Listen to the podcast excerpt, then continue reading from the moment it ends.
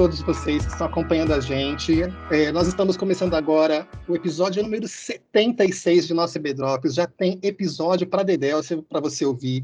Se você quiser fazer uma maratona, você tem horas e horas de conteúdo cristão para você poder acompanhar, tá joia? E a gente está continuando na nossa jornada no livro de Atos. Estamos aqui, eu, Alexandre, e junto com a Delson, hoje a gente vai comentar mais um pouco sobre o livro de Atos. A gente vai estar tá entrando especificamente no capítulo 10 do livro de Atos. Então, se você está começando a ouvir esse podcast agora e você nunca leu esse capítulo 10, pausa agora o YouTube ou pausa agora esse episódio, onde você está ouvindo esse podcast, e dá uma lidinha nesse capítulo. Você vai gastar, eu acho que cinco minutos da sua vida, no máximo dez, dependendo da sua velocidade de leitura, para você ter uma visão geral desse capítulo 10. Assim que você acabar, tira essa pausa e volta aqui para continuar esse papo com a gente, tá bom? Mais uma vez, lembrando para vocês, a gente continua trabalhando aqui ó, com esse livro super legal de Albert Mohler, eu acho que é assim que fala, honestamente eu não sei inglês, então se alguém sabe pronunciar direito, eu já estou pedindo desculpas. Mas é a, a, série Atos para Você, é o primeiro livro da série, são os 12 primeiros capítulos. É interessante se você quiser esse conteúdo, porque ele é ótimo para estudo devocional, também é ótimo para estudo para o seu PG. Tá bom? É um conteúdo bem apropriado para você poder trabalhar, tá joia? E a gente queria dividir um pouquinho mais desse conteúdo. Mas era uma vez um homem chamado Cornélio. Adelson, me fala um pouquinho mais sobre ele, me fala um pouco mais sobre o que aconteceu nessa história. Fala aí, pessoal. Fala aí, Alê. Vamos lá, então, falar um pouquinho sobre este homem chamado Cornélio. Cornélio era um homem romano, né, que pertencia ao exército, um centurião, na verdade, de alta patente, não um centurião qualquer, vamos dizer assim, um centurião dos centuriões, vamos colocar desta forma, porque ele tinha uma posição elevada. E ele estava então pertencente ao exército de Roma, né? A gente sabe que no tempo de Alexandre o Grande, Alexandre deu uma ordem, ao invés de matar os militares daqueles reinos que iam sendo conquistados, Alexandre na verdade deu uma ordem, vamos agregar esse pessoal aí no nosso exército, porque é um desperdício, né? Uh, acabar com esse treinamento militar. E Cornélio estava ali então como centurião, comandando tudo aquilo. Mas a palavra nos fala uma coisa muito interessante sobre Cornélio fala que Cornélio era um homem temente a Deus, que Cornélio era uma pessoa que buscava a Deus através das suas orações, ele buscava a Deus através das ofertas que ele doava naquele tempo, e era tão grande o temor que Cornélio tinha de Deus que ele levava toda a sua casa, né, a buscar a Deus e a praticar, né, o auxílio ah, perante a sociedade naquele tempo. E o que acontece com esse homem? Né? Ele está lá naquele seu momento devocional, e Cornélio orando, e de repente a palavra fala que aparece diante de Cornélio, ele tem uma visão né, de um, um anjo do Senhor, vamos falar assim. E ele recebe uma ordem direta desta pessoa, né? E essa ordem é qual? É que ele deveria ir chamar a Simão Pedro, que estava na cidade de Jope.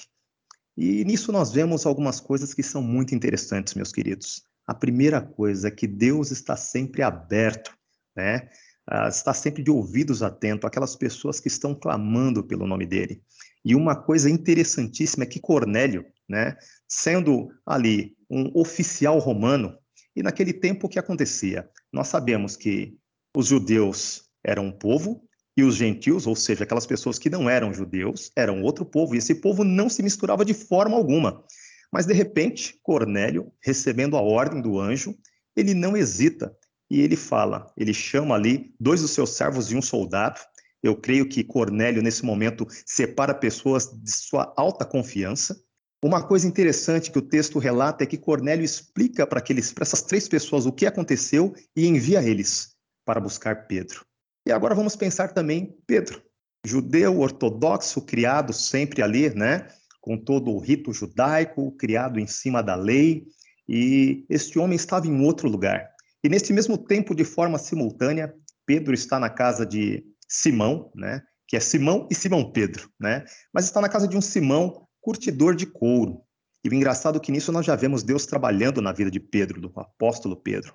Porque assim, como todos nós sabemos, já foi mencionado em outros episódios, que naquele tempo o judeu ele não se associava com pessoas que trabalhavam com animais mortos. Porque isso ia contra a lei, né? Essa pessoa que lidava com cadáveres, vamos falar assim, com animais mortos, era considerada uma pessoa impura, né? Mas você vê que Pedro está ali na casa de Simão e de repente Pedro pega, vai para um, um quarto, começa a ter o seu momento devocional e Deus dá a Pedro uma visão. E que visão é essa? Pedro enxerga nessa visão uma série de animais. Animais que para um bom judeu, né, ortodoxo criado ali, né, dentro da lei, eram impuros. E Deus fala para Pedro: "Olha, mata esses animais e come". E Pedro interroga: "Puxa, não? Como eu, um judeu, né, de primeira linha ali, um cara que busca andar conforme os mandamentos, eu vou matar esses animais que eu considero impuro? E Deus fala o seguinte para Pedro: não faças impuro aquilo que eu purifiquei. Né? Não exatamente com essas palavras, mas traduzindo para nosso português atualizado, vamos falar assim, a Bíblia na linguagem de hoje. E Pedro começa a entender o quê? Que na verdade Deus está ensinando ele nesse momento. E a palavra é clara que nesse momento Deus faz, fala com Pedro três vezes seguidas. E isso é uma coisa interessante, porque lembra que Pedro negou Jesus três vezes, né? Agora mais três vezes para Deus ensinar uma outra coisa para Pedro. Então nós vemos que Pedro era um cara às vezes meio resistente, como eu e você somos às vezes, mas Deus começa ali a falar com Pedro e mostrar que realmente Deus tornou to pura todas as coisas. Tudo aquilo que Deus fez é purificado. E o que, que Deus estava querendo ensinar com, para Pedro diante disso? É que não deveria mais haver separação entre judeus e gentios. E continuando. Né? Então, os homens que Cornélio havia enviado chegam até onde Pedro estava, na casa de Simão, e esses homens vão, Pedro os recebe, e Pedro até convida esses homens para pernoitar lá. E aí a gente realmente vê que o caráter de Pedro já havia começado a mudar. Porque, meus queridos, para um judeu naquela época, acolher gentios era algo que era inconcebível. Mas nesse momento, Pedro já havia sido tocado pelo poder de Deus, já havia sido convencido. Pedro já tinha passado por uma metanoia. E essa metanoia ela vai continuar e nós vamos ver que isso mais na frente vai ser algo tremendo. Mas o que, que eu quero agora enfatizar aqui? Nós precisamos aprender né, com o exemplo desses dois homens. Primeiramente, assim, nós precisamos aprender que o quê? Eu e você Precisamos estar sempre buscando a presença de Deus nas nossas vidas. Cornélio, apesar de ser um homem que ainda não tinha aceitado, não sabia né, a, a questão da ressurreição, da morte e ressurreição de Cristo. Ele era um homem temente a Deus, tanto é que as suas orações chegaram ao trono de Deus, porque é isso que o anjo expressa para ele. Fala que ele é uma pessoa que alcançou graça aos olhos de Deus. E essa graça é que nós precisamos justamente viver no nosso dia a dia buscar a presença de Deus, deixar a graça de Deus trabalhar, transformar os nossos conceitos. Outra coisa que eu aprendo com Cornélio é obediência imediata. Cornélio não questionou e Pedro também não questiona, mas ele age quando ele aceita os discípulos de Cornélio, quando ele aloja esses homens e depois os segue. Nós vemos Pedro já também seguindo a orientação de Deus, não ficou questionando, não ficou relutando, mas ele entendeu. A palavra até expressa que o Espírito Santo falou com Pedro e falou: Olha, esses homens que estão vindo aí, você deve segui-los, porque existe algo para você fazer lá em Cesareia.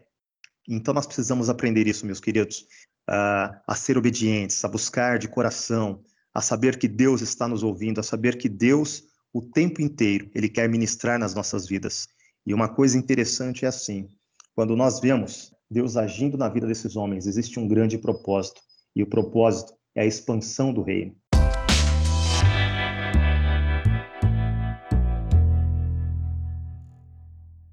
Só fazendo alguns parênteses assim sobre o que você estava falando.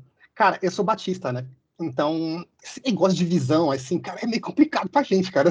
Ah, isso é louco, isso é louco. Então, rapaz, primeiro, se eu fosse Cornélio, aí de repente tá lá, três da tarde, aquele solzinho gostoso, quer dizer, se bem que hoje foi um solzinho violento de uns 32, 34 graus aqui em São Paulo, em São e Bernardo, ainda ali. aquele calor gostoso, assim, da Cesareia de Felipe, assim, eu acho que Imagina como é que devia estar aquela hora, três da tarde. E aí chega aquela voz assim, ó, Alexandre.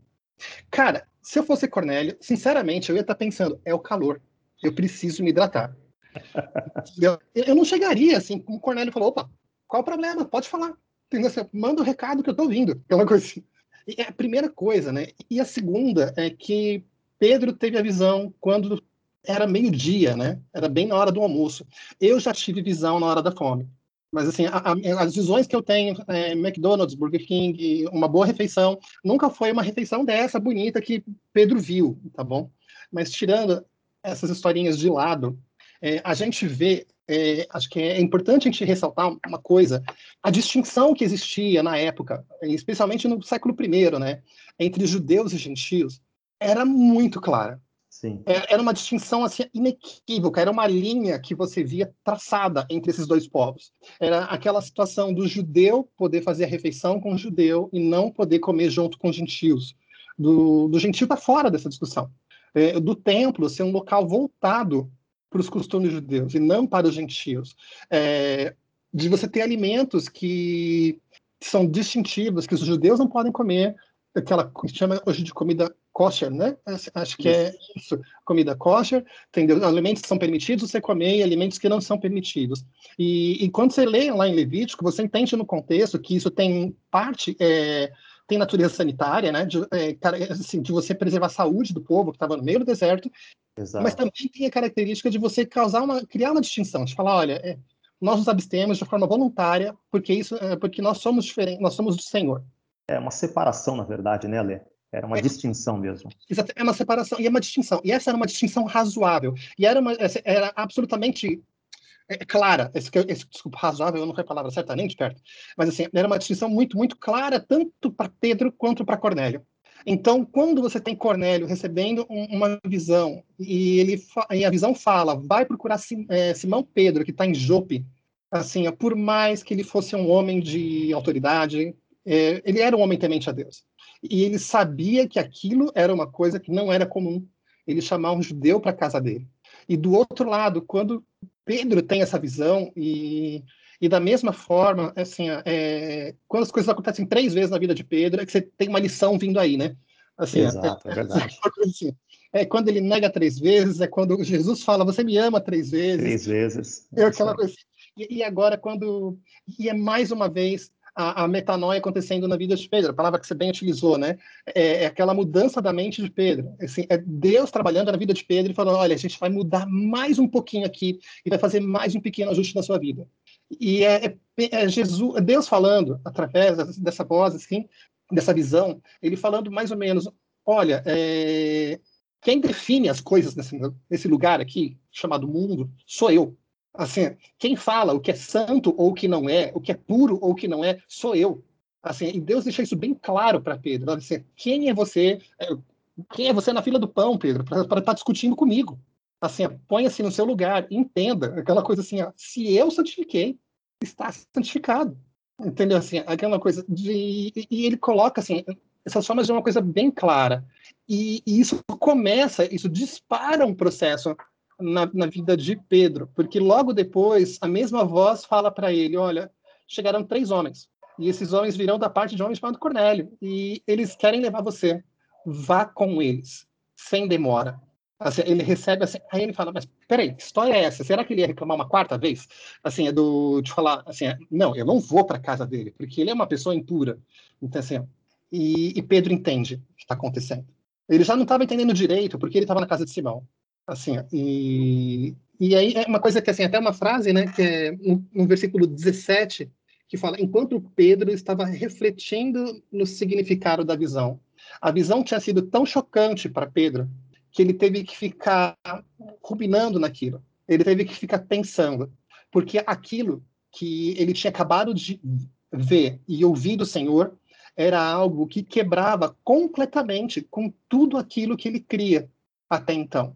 Ele sabia, é. ele sabia que Jesus era Senhor, ele sabia que Jesus era Salvador, ele sabia que Jesus era o Messias prometido para o povo judeu, mas ele não sabia desse bônus, que ele não compreendia esse bônus, que Jesus não era só o Messias prometido para o povo judeu, mas que ele era o Messias prometido para todo o mundo. Exatamente, Ale. Isso é algo marcante nessa história, né? E nós vemos que assim é o que você está falando. Uh, nesse momento, eu creio que Pedro é assim, começa a passar toda a história. Pedro deve ter imaginado, puxa, mas desde que eu sou criança e me conheço por gente, me ensinaram que era isso, que a salvação era para o judeu. E agora Deus me fala que não é só para nós, mas que é para o mundo todo. Como que é isso, Senhor? É quase como se ele falasse isso, né? Então, realmente é uma mudança muito radical para se compreender de forma rápida.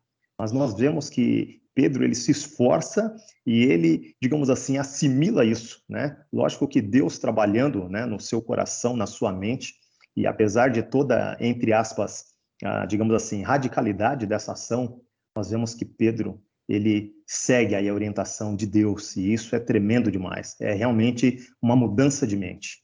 É, é, é interessante que assim é ainda um processo, né? E como você vai, vai ver, se você está acompanhando a gente até agora, sinal que você está gostando desse episódio, glória a Deus por isso, tá bom? E também é sinal que ou você já leu o texto de Atos 10 antes, ou você leu logo no comecinho porque você me ouviu, tenho certeza disso.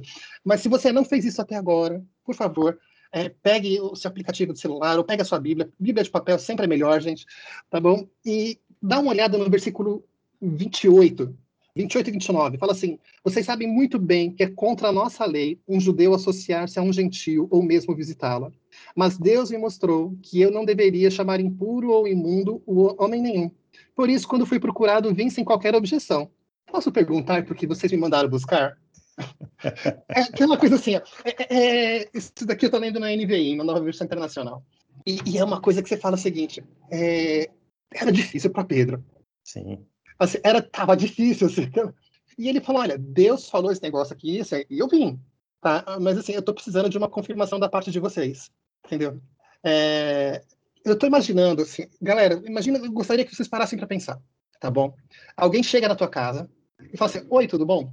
Vocês me convidaram para vir aqui. Vocês sabem que a minha religião não permite que eu viesse aqui, mas mesmo assim eu vim. Por que você me convidou? E, e o que é interessante é que teria tudo para Cornélio ficar ofendido teria tudo, absolutamente tudo, porque Cornélio fica muito ofendido. E sendo um centurião romano, como o, o, o regimento italiano, né, como o, o Modesto lembrou a gente no começo, isso poderia causar uma encrenca muito grande para Pedro. Mas mesmo assim, Pedro vai lá e pergunta, e Cornélio absolutamente não se sente em nada ofendido. E a única coisa que ele faz é explicar tudo o que aconteceu até então. Ele apresenta o relato dele, do que aconteceu lá no começo do capítulo 10, né? Olha, chegou um anjo, mas falou comigo, falou essa coisa, e falou, olha, procura Pedro. Então eu fui lá e procurei.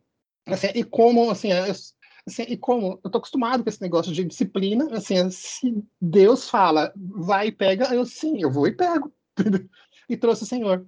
E é aí que vem, e é nesse ponto que eu acho que é quando a chave da mente de Pedro vira.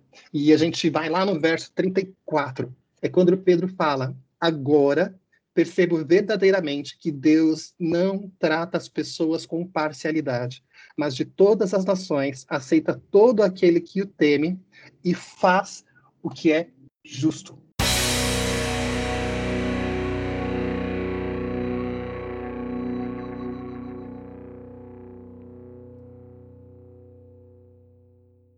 Deus ama tanto, mas ele ama tanto que tudo aquilo que eu acreditava, isso daqui não vale. Porque assim, ele não faz diferença. Ele não faz distinção. Para ele não tem judeu, para ele não tem grego, para ele não tem romano, para ele é todo mundo igual. Exatamente. E assim, isso para a gente que vive no século XXI pode parecer assim, ai que absurdo Pedro falar isso sobre judeus e gentios. Mas meu irmãozinho, minha irmãzinha, você da Igreja Batista de Vila Euro, de outras igrejas, existem situações hoje em que nós tratamos pessoas com parcialidade. Existem situações hoje em que eu e você, por sermos cristãos, evangélicos, batistas, nós nos entendemos como pessoas espiritualmente melhores, separadas ou preparadas em relação a outras. E a mensagem que, que Pedro, que caiu na a, a, ficha de Pedro, assim, caiu a ficha, é coisa de gente velha, que já tem mais de 40 anos de idade, assim, se você tem menos de 40, você não sabe o que eu estou falando. Caiu a ficha, entendeu?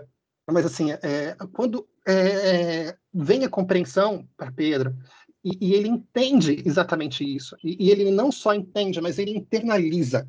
Ele fala: se, se Deus é Deus e, e, ele me amou tanto que ele mandou Jesus, por que ele não faria isso para outras pessoas? E é interessante que ele coloca no final do 35, né? Ele coloca o seguinte: toda aceita, aceita todo aquele que o teme e faz o que é justo. É, assim, se, é, ele fala o seguinte: olha, se a pessoa teme o Senhor, está fazendo aquilo que é justo perante o Senhor, aceita o Senhor como Jesus, Senhor e Salvador, é, é, aquilo que a gente vai encontrar depois, por Paulo, lá em Romanos 10, 9, né? Isso. Lembra do texto lá de Romanos 10, 9, que fala assim, ó. Se você confessar com a sua boca que Jesus é o Senhor e crer em seu coração que Deus ressuscitou dentre os mortos, será salvo. É, é essa compreensão que Paulo tem, que entrou na cabeça de Pedro. Assim, essa compreensão que, assim, para qualquer um, para todo mundo isso vale. Mas essa compreensão que também é importante, importa que venha para a gente. Triste é, é, que o povo de Israel, é, lá atrás, quando teve o êxodo, foi um povo escolhido por Deus. Foi um povo separado e amado por Deus. Foi um povo que foi liberto do Egito. É, lá, o autor cita lá em Deuteronômio 7, né? E o Senhor não se agradou de nós, nem vos escolheu porque fosseis mais numerosos que outros povos, pois éreis ou menos numerosos de todos os povos. Mas o Senhor vos tirou como um forte, vos resgatou da casa da escravidão, da mão do faraó, rei do Egito. Isso é Moisés lembrando ao povo de Israel que vocês não fizeram nada para que merecessem o livramento que Deus deu. E o povo, naquela época, tinha uma plena compreensão que eles eram escolhidos do Senhor porque Deus quis. E alguma coisa aconteceu é, nos anos que se seguiram, nos séculos que se seguiram, que quando chegou é, nesse primeiro século depois de Cristo, o povo judeu tinha uma compreensão de que eles eram um povo escolhido por Deus, e isso é verdade, mas porque de alguma forma eles o mereciam. Porque de alguma forma eles eram melhores, eles eram superiores aos gentios. Isso se tornou uma construção mental tão forte que precisou ter uma visão de um anjo, uma visão vinda do alto, para quebrar com esse conceito na cabeça de Pedro. É, é, precisou que se duas visões acontecessem para que Deus colocasse Pedro na frente de Cornélio. E, e, eu não sei, meu irmão, mas às vezes acontece, tomara que não seja com você, mas às vezes acontece em nossas vidas, como cristãos evangélicos, de entendermos que sim, nós somos superiores, de que sim, a gente tem a salvação e que isso nos torna absolutamente especiais e diferenciados, e que nós somos melhores do que outras pessoas. E nós começamos a agir é, perante a sociedade, perante a nossa família, é, perante nossos amigos, como se fôssemos moralmente superiores e que não pudéssemos ser questionados, porque nós somos povo de Deus. É, ali nós muitas vezes nos esquecemos que se hoje né, nós reconhecemos a Cristo e se fomos chamados por Ele, isso é somente a graça de Deus. Pois é. Porque, e... como a palavra nos fala, todos nós somos pecadores. Mas o Senhor, na sua infinita graça, nos chamou e nos permite hoje fazer parte do reino dele. Mas não porque eu e você mereçamos isso, mas pelo contrário, é pelo amor que ele tem por nós. Amor que foi expresso na morte e ressurreição de Cristo, que pagou a pena pelo meu, pelo seu pecado, pelo pecado de todo mundo, né? E hoje, infelizmente, muitas vezes nós vemos, né? Uh, na vida da igreja nos dias, eu vou falar não só na nossa, mas eu acho que em todo o âmbito de, de igreja, acho que mundial, as pessoas muitas vezes se achando superiores àquelas que ainda não ouviram o evangelho, e isso não pode acontecer. Assim como o Senhor não faz acepção de pessoas, nós também não podemos fazer. Porque imagine, vamos voltar um pouquinho na história, e aí eu vou falar de mim mesmo, que eu acho que aí eu tenho um pouquinho de propriedade para falar. Basicamente, eu me converti ao evangelho com 20 anos, né? Se alguém não tivesse olhado para mim e compartilhado a maravilha do evangelho, meus queridos, hoje eu não estaria onde estou. Né? Hoje eu não saberia quem é Jesus e o que ele fez por mim. Então, o Senhor, em todo o tempo, né, ele nos ensina, ele nos exorta. E exorta ao quê? A viver o amor dele, a viver a graça de Deus. Mas nós temos que estender essa graça para aqueles que estão à nossa volta. Né? Essa graça precisa ser compartilhada. Né? Eu e você somos missionários aqui neste campo. Né? Nós precisamos ir e propagar o evangelho da verdade, o evangelho do amor, o evangelho que não faz acepção, o evangelho que foi uh, criado, né? o poder da salvação para todas as pessoas. Basta que elas ouçam, creiam e tomem uma posição diante daquilo que Deus tem para elas. A salvação é um presente que Deus te dá. Cabe a você aceitá-lo ou não, porque nós temos esse arbítrio. E, e, sabe uma coisa que, é, que, que eu acho que é interessante, é que chega lá, Pedro chega, aí tem aquele momento de suspense, tipo, que Pedro vai falar? E aí, quando ele começa a falar, ele, eu entendi o recado de Deus. E a partir do momento que ele diz, eu entendi o recado de Deus, eu sei que não tem diferença, Ele começa, então vamos lá. Vocês querem ouvir falar de Jesus? Então senta Jesus na cara do povo. Assim, e ele começa a falar do Jesus que ele conheceu. Não daquele Jesus é, abstrato, não do Jesus de me disseram, e sim do Jesus que ele viveu do Jesus com quem ele conviveu, do Jesus que ele experimentou, daquele Jesus que fez diferença na vida dele, do Jesus que transformou a vida dele. Ele vai relatando esse Jesus histórico. E é interessante que ele vai contando ponto por ponto. E a pregação, se você for fazer uma comparação entre esse texto e aquele texto lá de, de Atos 2, lá no começo, quando ele prega ao. Assim, junto aos. É, Atos 2 ou Atos 3, gente? Já me deu a branco. Pregação, lê. Opa! Assim, assim, não, é Atos 2, quando ele prega é, de, logo depois do Pentecoste, entendeu? Assim, quando ele faz a pregação lá em Atos 2, assim, ele, ele prega, é mais ou menos a mesma estrutura. Assim, ele fala, ele conta de Jesus, de, Jesus, de onde ele vem, o que, que ele fez, qual o propósito, que ele foi morto e ressuscitou, e, e ele abre tudo isso. E aí ele coloca a chave que faz diferença, aquele versículo 43. Todos os profetas dão testemunho dele, de que todo o que nele crê recebe o perdão dos pecados mediante o seu nome. Ele fala: Isso, esse Jesus é o Jesus que eu conheci. E se você crê, você recebe o perdão dos pecados. Você obtém a tua salvação. E, e nessa hora, a Bíblia não fala, nem precisa falar se Cornélio tinha aceito Jesus, esse tipo de coisa. Ela não precisa me fazer essa menção. Ela só fala que o Espírito Santo de Deus ele é derramado e ele começa a se manifestar naquele lugar. E que, à vista dessas coisas, Pedro fala: tá ok, vamos ser batizados. E meu irmão, por favor, não cause uma confusão achando que todo mundo que é convertido tem que falar em línguas tá bom? É, não é isso que o texto está querendo dizer. O que o texto está querendo dizer é o mesmo Espírito Santo que foi lá e se manifestou sobre os judeus, é o mesmo Espírito Santo que também se manifesta sobre os gentios, é o mesmo Espírito Santo que pode se manifestar onde ele bem entender, porque não há distinção. Assim, é porque é, é, esse é o foco principal. Mas lembrem de uma coisa, meus irmãos, eu tenho absoluta certeza que tem alguém que você conhece na tua vida, alguém que você ama muito, e alguém que você fala, essa é uma pessoa muito legal parece até um cristão. Você conhece alguém assim? Eu conheço. Parece até um cristão anônimo, aquela pessoa que nem sabe que é cristão, mas age como se fosse. Meu irmão, eu quero lembrar você: tem pessoas que sabem que existe um Deus, que tem alguma compreensão, mesmo que incipiente, pequenininha, né? Que existe um Deus, que acreditam até que existe um Deus. Existem pessoas que até temem a Deus, Assim, temem a Deus naquele mesmo sentido de Cornélio. Pessoas que fazem boas ações, pessoas que têm boas práticas, pessoas que até fazem suas orações, é, é, que até pessoas que até leem a Bíblia. Só que é necessário que nós falemos das boas novas. Isso Pedro fez. Pedro não fugiu da responsabilidade dele. Senhor, o senhor quer que eu fale as boas novas para os gentios? Ok, então é isso que vai ter.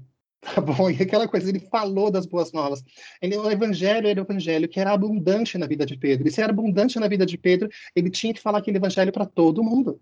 E quando ele faz isso, ele faz a parte dele, que é a minha parte, que é a parte também de cada um de vocês, de falar o seguinte: olha, ide por todo o mundo e não só para os seus amigos da Igreja Batista de Vila Euro ou dos seus amigos da sua igreja, os seus amigos da sua família e anuncie o evangelho.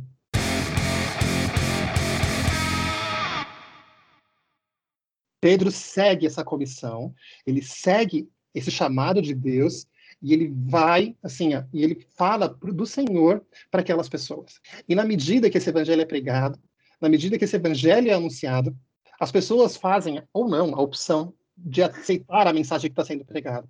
E abençoadamente, Cornélio e a sua casa, todo mundo que estava lá, enquanto Pedro ainda estava falando essas coisas, o Espírito Santo desceu sobre todos, todos que ouviam a mensagem. Cornélio e a sua casa foram convertidos e aceitaram o Senhor, da mesma forma como eu, como Senhor e Salvador. Se essa mensagem, se essa visão não tivesse chegado a Pedro, muito provavelmente é, seria possível que você, seu gentil, como eu, que também sou gentil, porque nós como não somos. nós, né? Exatamente, como nós que não somos de Deus, entendeu? Assim, não teríamos conhecido o Evangelho. Em algum momento, é, Deus é, chegou e falou assim, olha, vamos bagunçar um pouco as coisas. Assim, é, é, é, muito interessante a gente saber que, assim, lembra lá do texto de 1 Coríntios, né?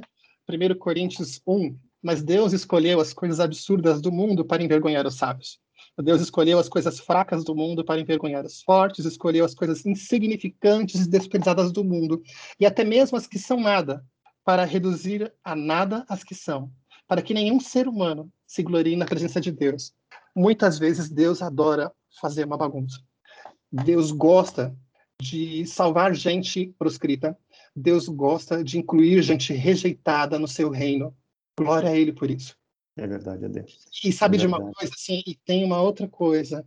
Ele vai usar a mim e a vocês, cada um de vocês, para trazer essas pessoas para dentro do reino. Pedro ficou incomodado. A gente não vai mentir e falar para você que foi uma segunda-feira normal na vida de Pedro. Assim, não foi. Muita coisa teve que mudar na cabeça dele para que isso pudesse acontecer.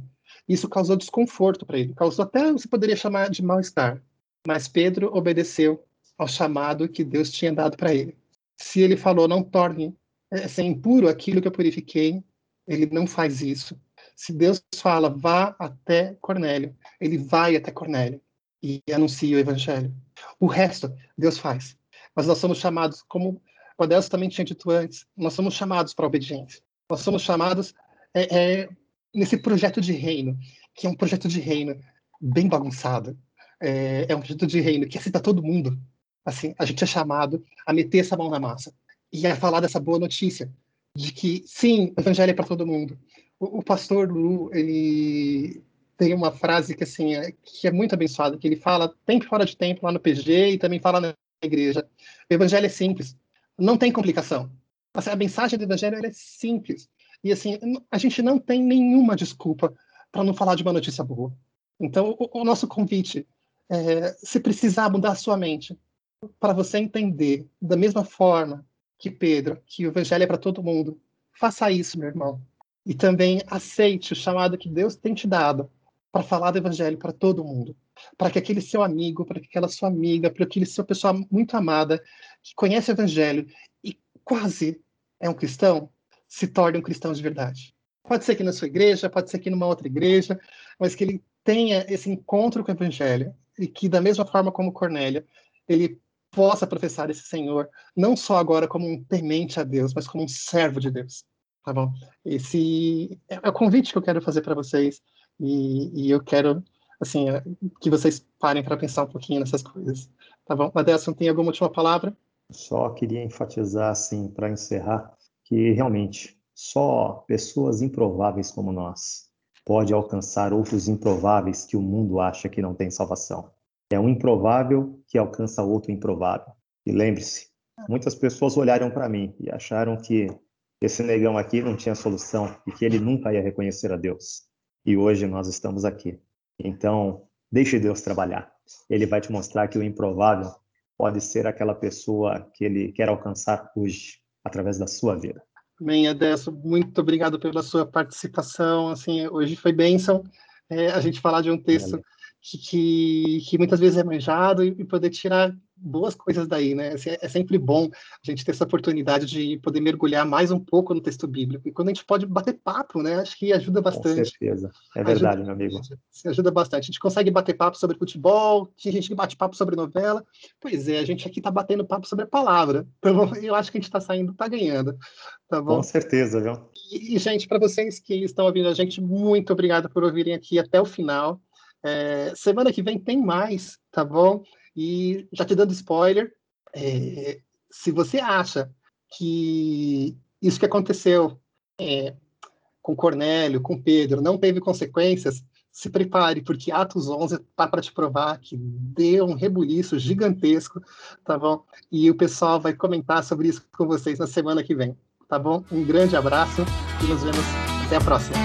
Até a próxima, pessoal.